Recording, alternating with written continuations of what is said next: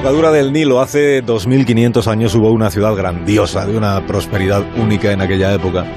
Ese lugar fue olvidado durante dos milenios hasta que en el 99 se descubrió en el fondo del mar. Y en los últimos meses allí se han hecho hallazgos sorprendentes. Hoy en Historia de con Javier Cancho, historia de la ciudad engullida.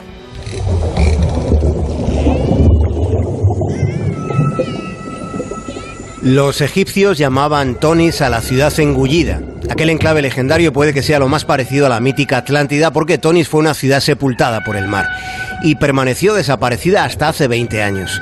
Estamos ante uno de los grandes hallazgos arqueológicos de los últimos tiempos. Piensen en que antes de que quedase sumergida, en circunstancias que no han sido esclarecidas del todo, en Tonis se asistió a la caída de los últimos faraones antes de la llegada del periodo helenístico, antes de la invasión de Alejandro Magno.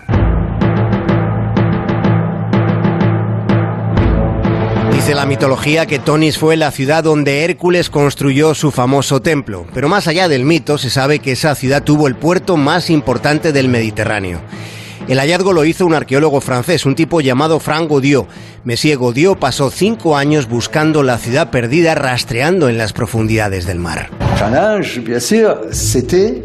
nous avions une grande baie, on ne savait pas où chercher. Godió que el desafío consistía en buscar en las entrañas de grandes bahías completamente a ciegas. Al final, las ruinas de la ciudad aparecieron a 30 metros de profundidad en la bahía de Abu Kir.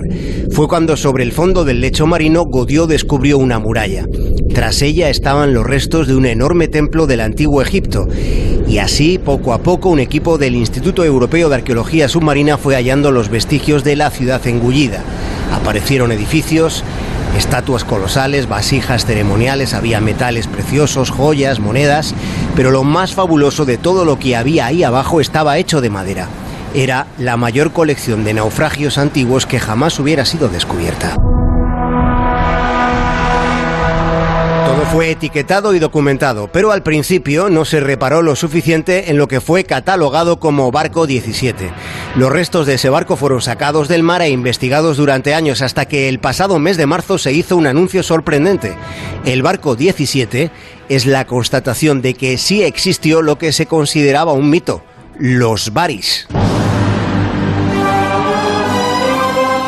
Los baris fueron descritos por el filósofo Herodoto en el siglo V a.C. Herodoto mencionaba esas embarcaciones en su obra Historia, que puede considerarse la primera crónica de la Edad Antigua, pero nunca se había encontrado nada, ni evidencia ni rastro de que los baris hubieran existido en verdad. De hecho, llegó a considerarse que aquellos enormes barcos de carga fueran parte de una fabulación hiperbólica.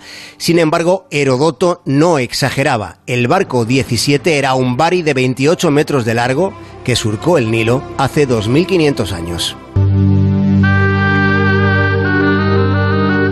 De modo que durante más de dos milenios permaneció sumergida e intacta. La explicación estaría en la arcilla del Nilo que se depositó sobre los restos de la ciudad preservándolos. La arcilla que los ha mantenido inalterados a pesar del mar y del tiempo fue también probablemente lo que hizo sucumbir la ciudad al estar construida sobre los inestables sedimentos del delta del Nilo que posiblemente cedieron durante un terremoto. Más de uno en onda cero.